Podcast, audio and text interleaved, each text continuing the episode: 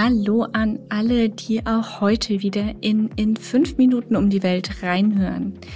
Unser Ziel mit diesem Podcast war es, ein Jahr lang jeden Tag ein besonderes Reiseziel irgendwo auf der Welt vorzustellen.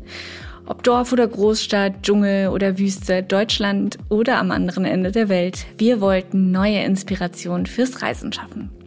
Insgesamt haben wir 204 Episoden veröffentlicht und Reiseziele in mehr als 50 Ländern weltweit vorgestellt. Und bis auf die Antarktis war jeder Kontinent vertreten. Wir hoffen, dass wir euch für die nächste Reise inspirieren konnten. Falls ihr nicht genug von Travelbook bekommen könnt, hört gerne auch in unseren anderen Podcast Tatort Reise rein, folgt uns bei Instagram und YouTube und schaut gerne auf travelbook.de vorbei. Dort findet ihr auch immer aktuelle News zu neuen Projekten. Danke fürs Zuhören und bis bald.